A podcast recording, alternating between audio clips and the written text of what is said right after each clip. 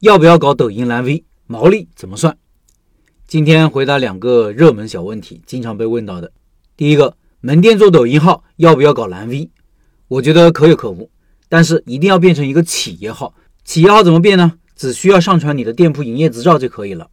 因为只有企业号是可以发广告的，要不然你只要有一点点带广告性质的视频都会被限流，甚至被封号。为啥蓝 V 可有可无呢？首先是费用，第一年认证六百块钱。认证失败不退款哟，很多是通不过的，以后每年还要审核一次一百二十块。其次是抖音蓝 V 会增加一些功能，我认为这些功能可有可无，没啥用处。比如带一个蓝 V 标识、昵称唯一、私信自动回复、子母账号等等，这些功能很鸡肋。比如带蓝 V 标识，反而会让别人一看就是一个企业号打广告的，看到你的视频很快就会划过，可能还会降低你的完播率。我自己的抖音号也没有认证蓝 V。抖音宣传主要是靠视频带来的店铺曝光，是为了向目标顾客展示一个更加立体的、有血有肉的店铺形象。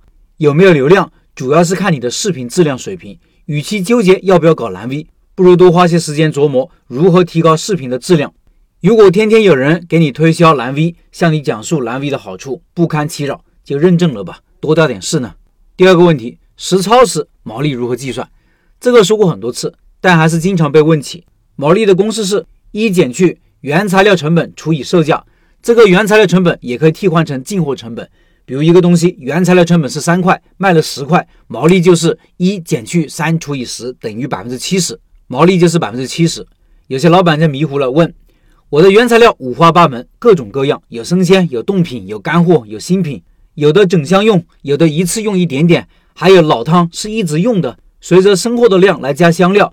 生活的价格还随涨随跌，比如油的价格一两年就翻了个番，又要粗略算，怕算不准确。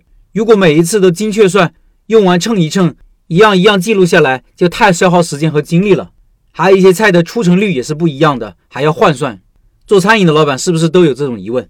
这种情况呀，你其实不用知道每卖出去一个产品的利润，你需要计算的是总账。你也不用知道每天自己有多少利润，需要算的是一定周期内的账，比如一个月、一个季度，甚至一年。